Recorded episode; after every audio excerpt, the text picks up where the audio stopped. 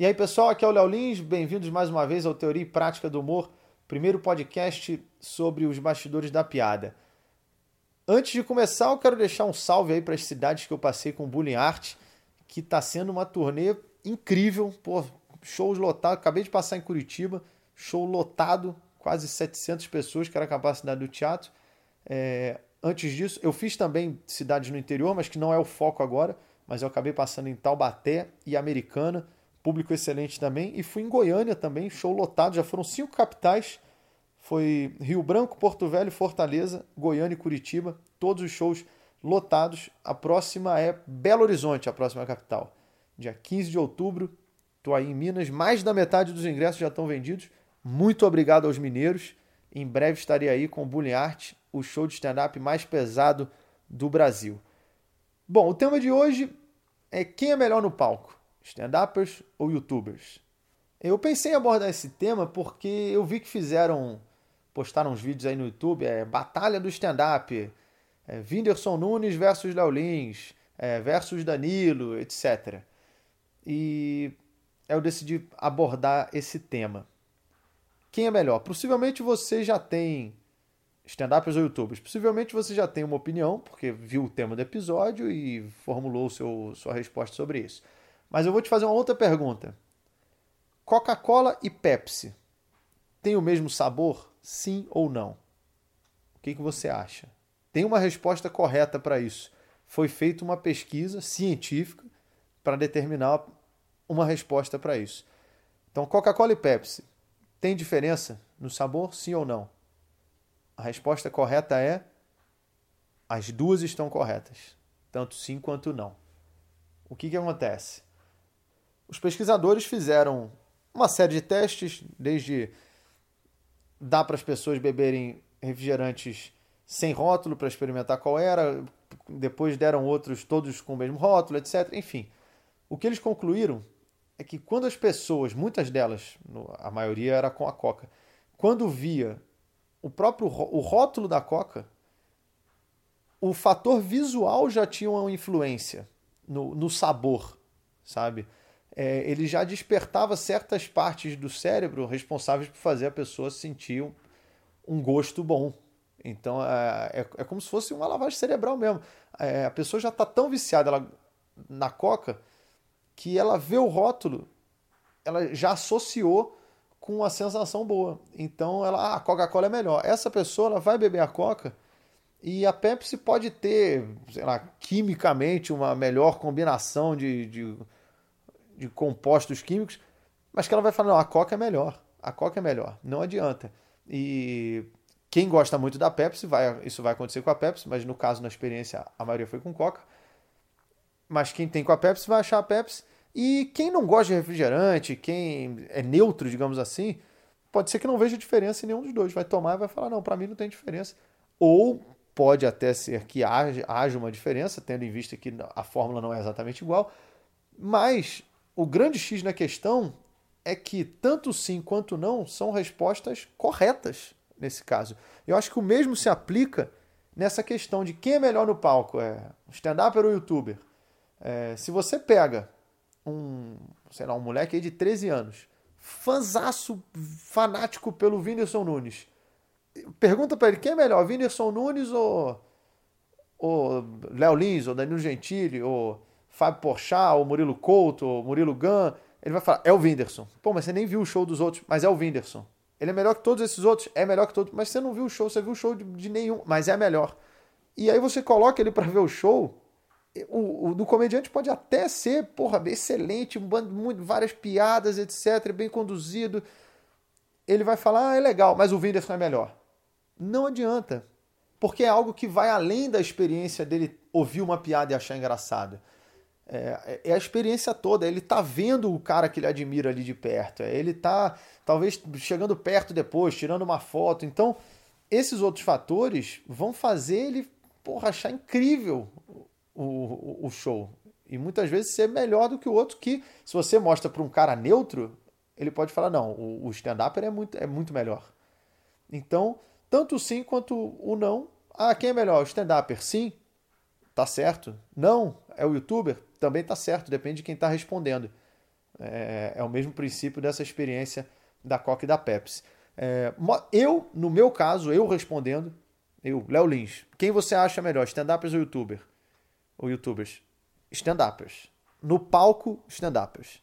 É, porque o palco é o ambiente do, do comediante do comediante stand-up. É, ele, ele está mais à vontade ali, é mais propício para o stand-up. É, o youtuber, no, no canal do YouTube, ele tem os recursos dele. Que você, você pode editar, você pode é, colocar roupas diferentes para fazer uma interação você com você mesmo e isso fica engraçado. É, você tem vários recursos que no palco você não tem.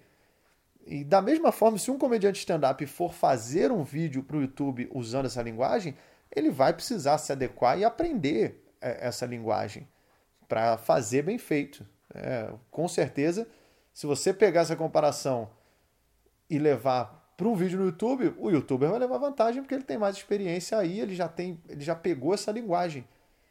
E, e no palco a linguagem do comediante stand-up é mais adequada uh, ali. O stand-up ele é muito preciso, condensado, sabe? É, é 10, 15 segundos de preparo para uma piada e vem uma risada. Depois, mais 8 segundos, vem outra risada.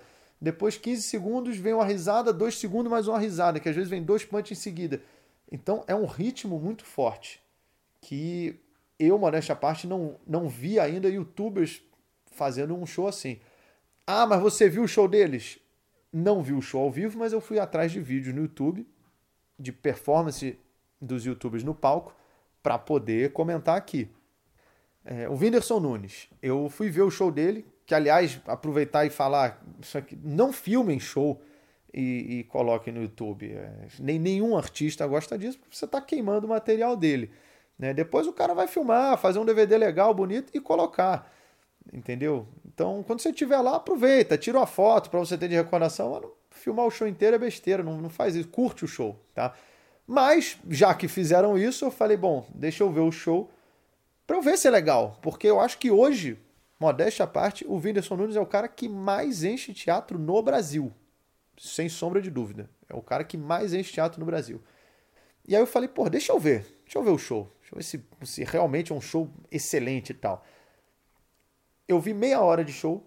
Tinha até um pouco mais filmado. Eu vi tipo, 30, 30 e poucos minutos. É... Achei ok.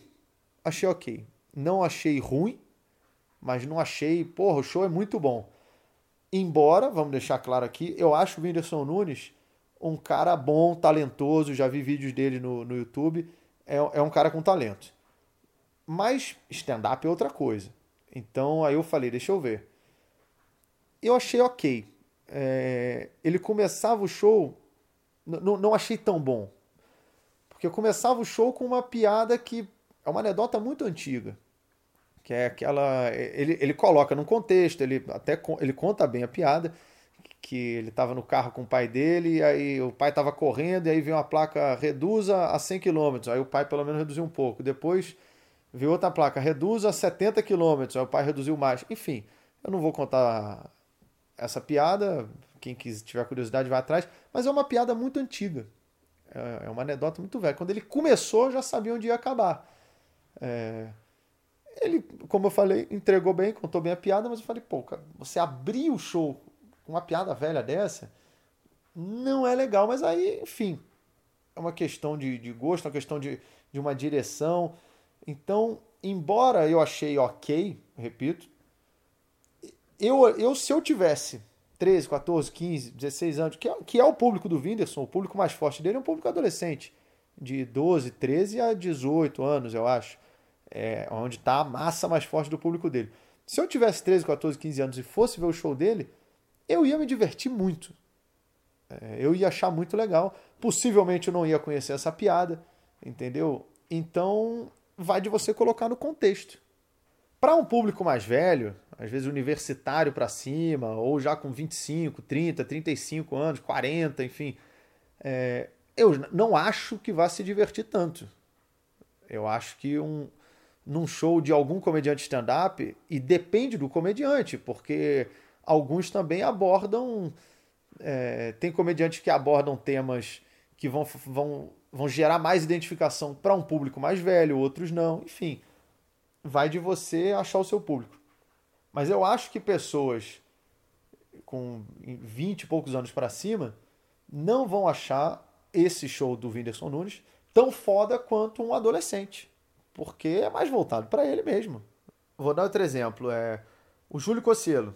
Ele foi lá uma vez gravar o Rodado da Noite com a gente no SBT e achei até legal, ele veio trocar uma ideia comigo falando que, pô, ele, ele falou, pô, comprei seu livro e tal. Pô, uma vez eu fui lá na Band assistir a gravação, falei contigo, pô, peguei seu autógrafo aqui e tal. Falei, pô, que legal, fico feliz em, em, em ver que eu pude contribuir de alguma forma, nem que seja o mínimo, mas ajudar um cara que, pô, cresceu muito, hoje tá bombando aí, bastante sucesso, o canal dele tá estourado.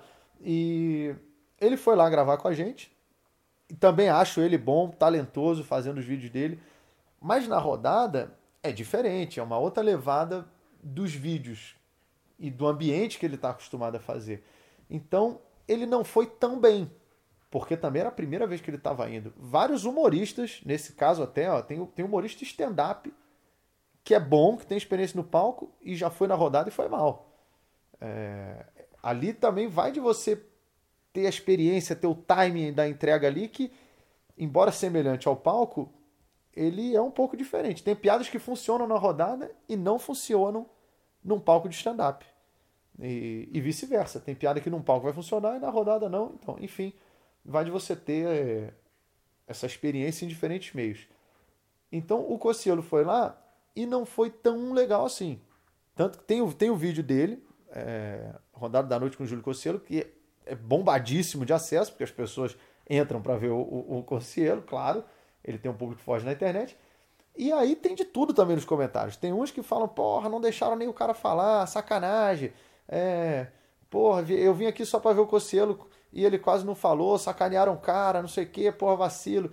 Ah, ele é o melhor daí, os outros estavam com inveja e não deixaram ele falar. Gente, imagina. É, é, ninguém ali, todo mundo é amigo ali um do outro. E tem os haters também que vão falar: ah, esse aí é o Cossielo sem edição, porra, os caras engoliram ele, ele é uma porcaria. Eu acho que não, repito, ele é um cara talentoso. Tem de tudo. É questão do ambiente, não, não, é algo fora do que ele estava acostumado a fazer. Ou seja, depois de falar sobre tudo isso, depois de abordar esse assunto e eu mesmo refletir qual é a conclusão que nós podemos chegar depois de tudo isso. Ah, quem é melhor? Como, como fazer então para ficar melhor? A conclusão que a gente chega é: agrade e conquiste o seu público a ponto dele ficar cada vez mais fanático por você. Porque aí, qualquer merda que você fizer, ele vai achar lindo. Certo? Muito obrigado pela audiência de vocês. Espero que estejam começando a ficar fanáticos por esse podcast. Valeu!